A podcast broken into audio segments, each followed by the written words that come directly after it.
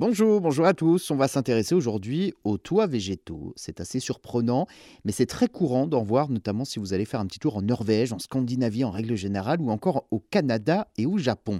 Il s'agit simplement de faire pousser de l'herbe, des fleurs, des plantes ou encore de la mousse sur le toit de sa maison ou de son garage.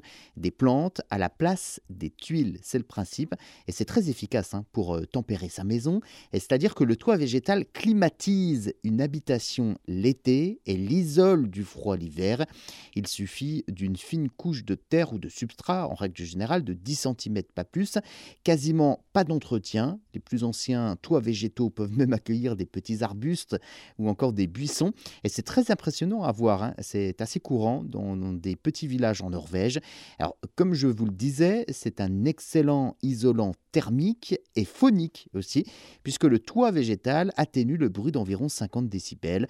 C'est pour ça que dans une maison avec un toit végétal, eh bien, on a l'impression d'être dans un petit cocon. Autre avantage des toits végétaux, les plantes du toit permettent à la toiture de mieux résister au feu. Alors, la construction est très technique en revanche. Hein. Il faut à la fois que le toit végétal soit étanche pour euh, ne pas se retrouver donc avec des fuites au milieu du salon, mais également euh, il faut que le toit soit drainant pour éviter le pourrissement des racines. Vous l'avez compris, c'est donc esthétique, original, écologique, économique aussi. Alors l'inconvénient, en revanche, c'est le poids. Il faut être sûr que les murs puissent donc porter un toit végétal. Avec euh, la terre, le substrat et la végétation, il faut compter environ 200 kg par mètre carré. Une toiture, hein, ça dépend de la surface, bien évidemment, mais en moyenne, il faut compter donc 2 tonnes. Autre inconvénient, eh bien, le coût, c'est assez cher.